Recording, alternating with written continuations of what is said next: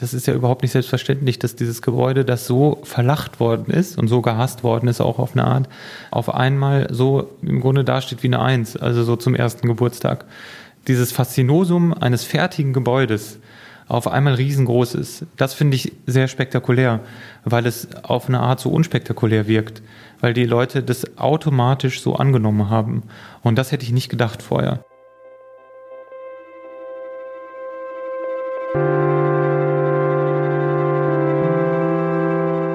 Geschichte hinter der Geschichte.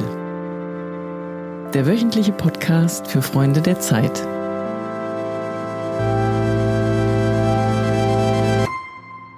Manchmal, wenn der Himmel nicht verhangen und der Blick aus meinem Bürofenster im Hamburger Helmut-Schmidt-Haus ganz frei ist, dann funkelt sie mich aus der Ferne an, die Elbphilharmonie. Ein Glitzergebäude wie aus einem Märchen.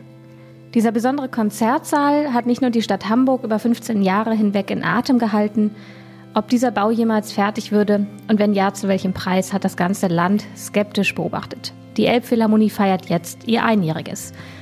Was das mit Donald Trump zu tun hat und wer eigentlich die gute Seele dieses Konzerthauses ist, darum geht es in unserer heutigen Podcast-Folge über die Geschichte hinter der Geschichte. Herzlich willkommen, liebe Freundinnen und Freunde der Zeit. Ich bin Annalena Scholz, Redakteurin im Chancenressort und bei mir sitzt mein Kollege Kilian Trottier. Er leitet das Hamburg-Ressort der Zeit. Grüß dich, Kilian. Hallo. Kilian, 15 Jahre Planung, 780 Millionen Euro Baukosten. Gab es in den letzten Jahren eigentlich je eine Ressortkonferenz, in der ihr euch nicht über den aktuellsten Stand der Dinge in Sachen Elbphilharmonie ausgetauscht habt? Ja, vielleicht ein, zwei. Also wir haben schon wahnsinnig viel darauf geguckt, was da passiert, wie sich das entwickelt und haben dann natürlich so gut wie jede Woche mitberichtet. Und gerade als sie dann doch fertiggestellt worden ist, haben wir eine ganze Sonderausgabe gemacht zum Start. Im November schon, als die Plaza eingeweiht wurde, im Januar dann nochmal riesengroß. Also das war für uns schon eines der allergrößten Themen. Seid ihr alle zu Experten geworden für den Klang und das Baumaterial? Und wie findet man eigentlich immer wieder einen neuen Dreh für eine Geschichte, die sich über so lange Zeit hinstreckt? Also der Vorteil war ja, dass die Dramaturgie vorgegeben worden ist, erstmal durch das ganze Chaos, was gewesen ist. Das heißt, da musste man vor allem berichten. Und dann zur Eröffnung haben wir natürlich darüber gesprochen, wie der Klang jetzt sein soll. Dann haben wir uns angeguckt, wie sehen eigentlich die Wohnungen aus. Da waren ja Sachen, die man erstmal hinter den Kulissen irgendwie erfahren wollte, also wie, wie das überhaupt ist.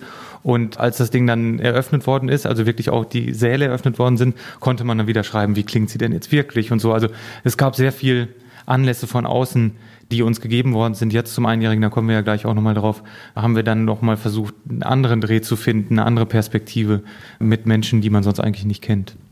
Genau, wir blicken nämlich jede Woche hinter einen Artikel in der aktuellen Ausgabe der Zeit und diesmal nehmen wir diesen Blick hinter die Kulisse ganz wörtlich und buchstäblich. Du hast nämlich vier Interviewpartner getroffen, die für Technik, Kulisse und Bestuhlung in der Elbphilharmonie zuständig sind.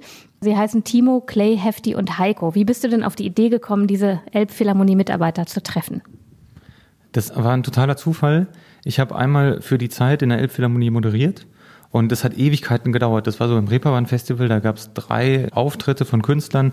Zwischendurch musste die Elbphilharmonie immer geräumt werden. Das heißt, es hat insgesamt über sechs Stunden gedauert, die ich da war. Und ich stand immer nur kurz auf der Bühne. Und in der Zwischenzeit habe ich hinter der Bühne eben einfach gesessen und mit Leuten geredet und vor allem mit zwei von denen. Also die sozusagen die Chefs, die auch mit dabei waren, Timo und Clay, sind sozusagen, Timo arbeitet bei der Elbphilharmonie, Clay ist der Chef von den anderen beiden, aber Heiko und Hefti waren diejenigen, die ich da getroffen habe. Und die waren einfach total lieb und total nett und haben mir voll viel gezeigt, haben mir ihre eigene Küche gezeigt, wo sie mir dann Kakao gegeben haben, den kleinen Saal gezeigt und so und waren irgendwie ganz stolz, dass sie da arbeiten und was sie da machen. Und dann haben wir eben darüber nachgedacht, was machen wir jetzt zum Einjährigen der Elbphilharmonie? Und natürlich schreiben wir darüber einen großen Artikel von Christine Lemke-Matt, unserer Klassikspezialistin aus dem Feuilleton, wie es jetzt klingt nach einem Jahr, weil sich der Ton ja auch verändert. Und wir haben einen Leitartikel zu dem Symbol und so. Aber das war eben dann der Gedanke, wie wir nochmal eine ganz andere Perspektive reinbringen können, nämlich über die Leute, die wirklich dauernd Backstage sind und die eigentlich das Jahr durchgearbeitet haben. Wie sieht denn deren Arbeitsalltag aus, jenseits der glamourösen Konzerte, die man eigentlich ja als Besucherin nur erlebt?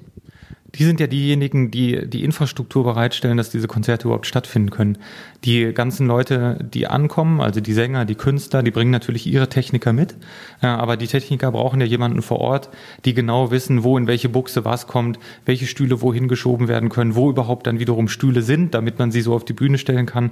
Oder sagen wir mal bei Karl Lagerfeld, dieser Riesenshow, die es halt gegeben hat in der Elbphilharmonie, das war dann ja eine Modenshow da haben die dann, haben sie mir erzählt, 470 Stühle ausgebaut aus dem Saal, damit man das Ganze überhaupt logistisch hinbekommen hat. Das heißt, die räumen alles auf, räumen alles runter, stellen um, stellen auf und das in allen Sälen, auch in den ganz kleinen, wo irgendwelche Chöre proben, wo irgendwelche Orchester sind und so, das machen die alles auch mit. Was erzählen die denn über diesen besonderen Arbeitsort? Wie ist das, wenn man in der Elbphilharmonie arbeitet und eben ganz viel mitbekommt von den großen Stars, die da jeden Tag aus und eingehen? Also die sagen erstmal, dass alle sehr, sehr nervös sind, dass das auch krass ist, was für Leute nervös sind, bei denen man das nicht denken würde. Also war ja Woody Allen und was weiß ich was alle da. Und die meinten, dass das durchgängig so sei, gerade auch die Techniker von den Leuten. Dieses Gebäude macht schon was mit denen. Und besonders schön fand ich eine Geschichte, die Heiko erzählt hat. Das ist so ein sehr großer, ist wahrscheinlich so zwei Meter, mit so einem Ziegenbart und so ein ganz gemütlicher Typ. Der hat mir erzählt von einer Begegnung mit Dylan. Das ist eine, eine deutsch-brasilianische Sängerin, glaube ich, die wunderschöne elegische Musik macht. Was auch bei dem Reeperbahn-Festival gewesen ist, als ich auch da war, dass er gesagt hat, sie stand da so am Fahrstuhl, war ganz nervös, wollte runter eine rauchen, dann ist er zu ihr hingegangen und hat gesagt, du kannst runter, aber du musst mich leider mitnehmen, weil du nur mit dieser Karte wieder hochkommst, die er halt in der Hand hatte. Dann hat sie gesagt, ja, ja, kein Problem. Sind sie in den Fahrstuhl reingegangen und das ist halt so ein Lastenfahrstuhl Fahrstuhl, der ist so drei Meter, stand sie am einen Ende, er am anderen und dann hat sie gesagt, Mensch, wie macht man das denn, wie steht man da auf der Bühne? Hat er versucht, sie zu beruhigen und hat so gesagt, du, ist alles ganz entspannt und du hast gerade schon geprobt und das hat, klang total toll und ich möchte dir mal als kleiner Fan sagen, so vielen Dank für die schönen Stunden, die, die du mir mit deiner Musik geschenkt hast. So. Und dann meinte er, im nächsten Moment hatte er sie auf einmal auf dem Arm, weil sie irgendwie so gerührt war davon und für ihn war das natürlich so eine wunderschöne Szene, also dass man auch sieht, dass diese Stars teilweise auch sehr nahbar sind im wahrsten Sinne des Wortes und dass die sagen, dass sie mit einigen auch einfach ganz normal gesprochen haben. Manche sind im Tunnel, aber manchen passieren sogar so schöne Situationen. Ihr habt euch nicht in der Redaktion getroffen für dieses Gespräch, sondern in der Elbphilharmonie in einem ganz besonderen Raum. Kannst du davon mal erzählen, denn der klingt auch wirklich wie eine besondere Kulisse. Ja, das war sehr witzig, weil ich davon auch überhaupt nichts wusste, auch vorher nicht. Das hatten die mir auch nicht erzählt. Wir sind in den dritten Stock gefahren. Das Ganze muss man sich so vorstellen, dass man in der Elbphilharmonie so gut wie nur über Fahrstühle hoch und runter kommt und so. Also Treppen sind immer ein Problem. Ja, Fahrstühle sind aber auch ein Problem, weil natürlich viel zu viele diese Dinger nutzen. Also sind wir irgendwie da auch hin und her und dann waren wir im dritten Stock und sind dann so an so einer schönen Vitrine entlang gelaufen, wo so alte Instrumente standen und so und immer weiter, immer weiter und am Ende war dann so eine weiße Tür und so ein großes Lager, wo alles Mögliche drin stand. Stühle Instrumente und was weiß ich was noch alles. Und wenn man da in diesem großen Lager ganz hinten in die hinterste Ecke ging, dann war da auf einmal so eine wahnsinnig gemütliche Ecke, die man sich überhaupt nicht in der Elbphilharmonie vorstellen würde. Denn da gab es dann ein Sofa, einen Tisch, viele Bierkisten, die neben dem Sofa standen einen Kühlschrank, wo ganz viele Sticker draufklebten, irgendwie vom MSV Duisburg und weiß ich nicht was. Und oben über dem Sofa hing eine St. Pauli-Flagge. Und diese Männer, die ich da getroffen habe, die haben damit eben gezeigt, wo man da ist. Nämlich, wie Hefti dann im Gespräch auch sagte, nicht beim HSV. Also das sind so richtig echte, kernige St. Pauli-Männer. Einen besonderen Auftritt hatte die Elbphilharmonie im Juni vergangenen Jahres beim G20-Gipfel, als die Regierungschefs und Chefinnen sich gemeinsam Beethovens Neunte angehört haben. Die Sicherheitsvorkehrungen waren immens, die Stadt im totalen Ausnahmezustand. Und einer der Techniker, Hefti heißt er, hat dabei Donald Trump und Angela Merkel die Hand geschüttelt, aber das war aus Versehen. Wie kam es denn dazu? Das war wirklich, muss ich sagen, die verrückteste Geschichte, die die erzählt haben. Es war so, dass der Hefti angefunkt wurde und es gesagt wurde, es gibt ein Problem, weil der Koch in einer Garderobe einen Dämpfer aufgebaut hat. Und das habe ich erst überhaupt nicht kapiert. Da muss ich auch dreimal nachfragen, weil es wohl so ist, dass neben dieser Garderobe, die wohl sehr teuer war, ein Raum ist, den die manchmal fürs Catering nutzen. Und wahrscheinlich war der schon so überfüllt, dass der Koch das Ding einfach daneben angestellt hat. Das Problem war nur, dass dieser Dämpfer natürlich auf eine Art Dampf abgibt und erstens die Decke dadurch kaputt gehen kann und zweitens natürlich der Feuermelder angeht. Dann hast du ein Riesenproblem, wenn in der Elbphilharmonie auf einmal, wenn die ganzen Staatsgäste da sind, der Feuermelder angeht, kann man sich ja vorstellen, wie es dann weitergegangen wäre. Also wurde der da hingeleitet und hat, weil man den Koch jetzt auch nicht überzeugen konnte, das Ding irgendwo anders hinzubringen, angefangen so MacGyver-mäßig das Ganze so zu verschachteln, dass man den Dampf abgeleitet hat. Also er hat dann mit so Gaffertape und so einem Rohr, in so einem Aluminiumrohr, hat er dann auf diesen Dämpfer dann gepackt und dann ist es über den Balkon rausgeleitet worden. Das hat aber so lange gedauert, dass er nicht mehr aus dem Raum rausgekommen ist, bis zu dem Moment, wo die Staatsgäste vorbeigegangen sind, weil die sich bei dem Koch bedanken wollten oder Hallo sagen wollten, ich weiß es nicht ganz genau. Und auf einmal stand er dann in einer Reihe mit diesem Koch ja, und als erstes kam Trump und er schüttelte dem auch die Hand.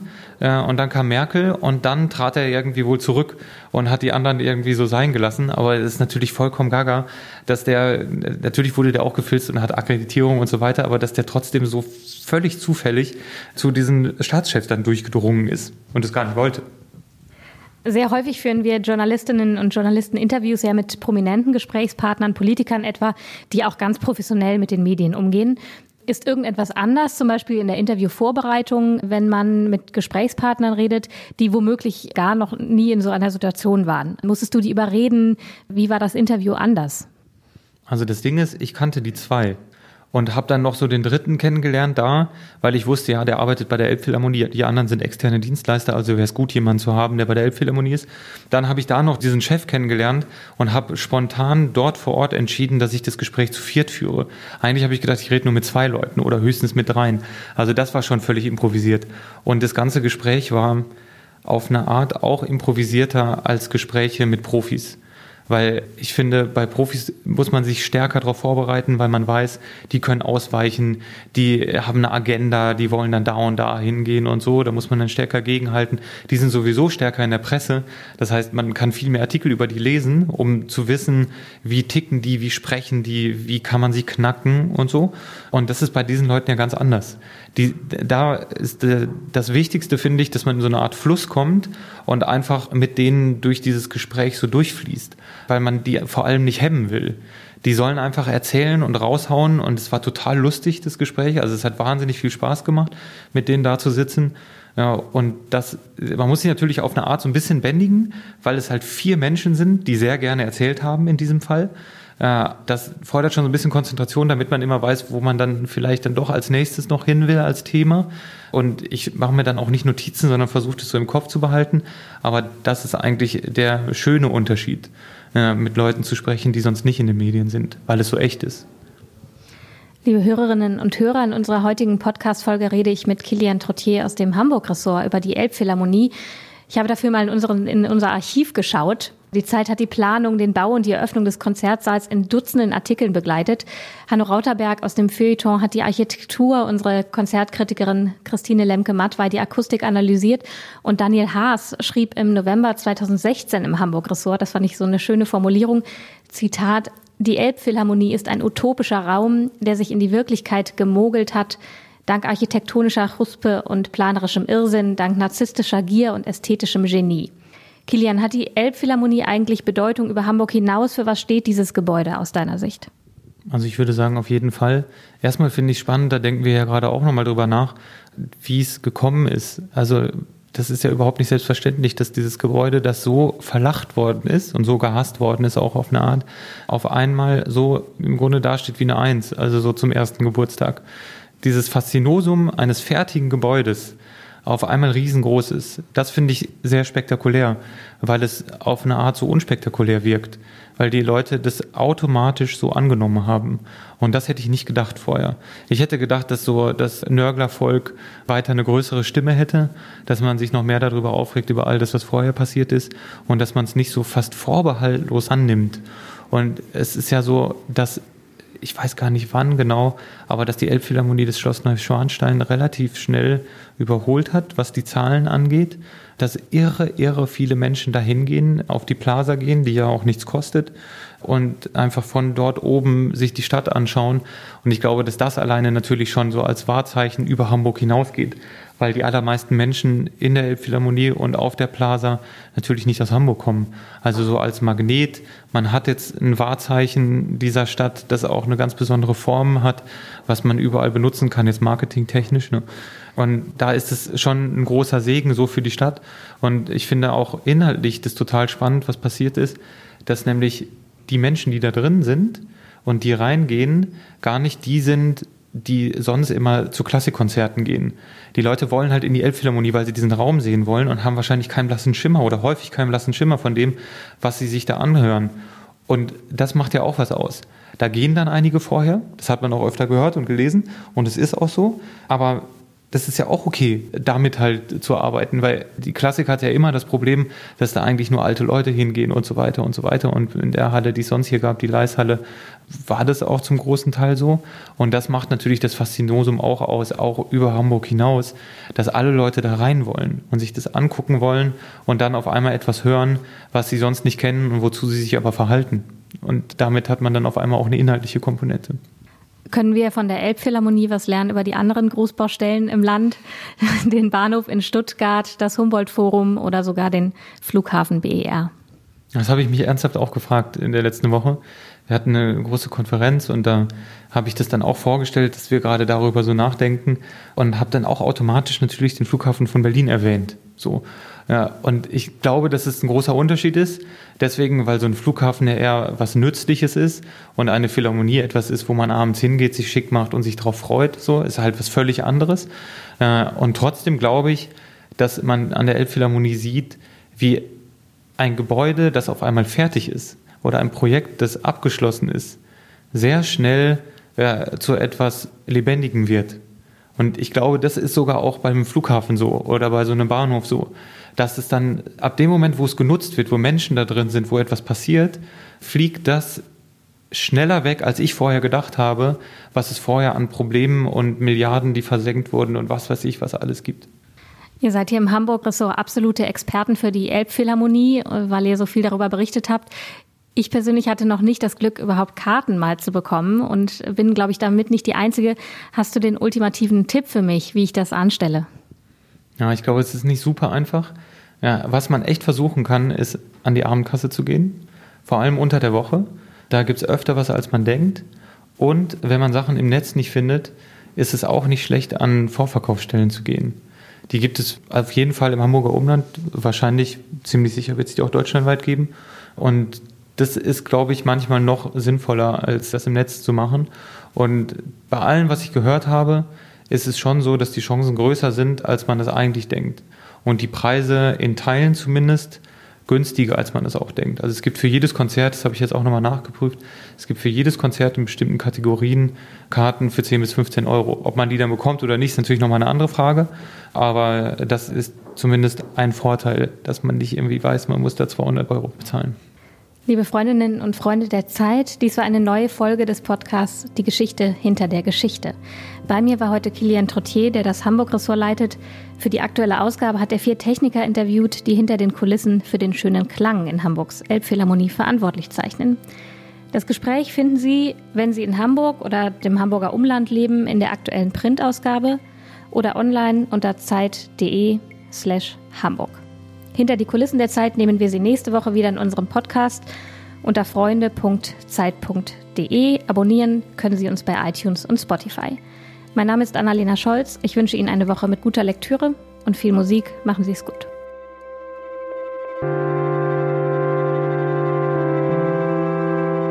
Die Geschichte hinter der Geschichte.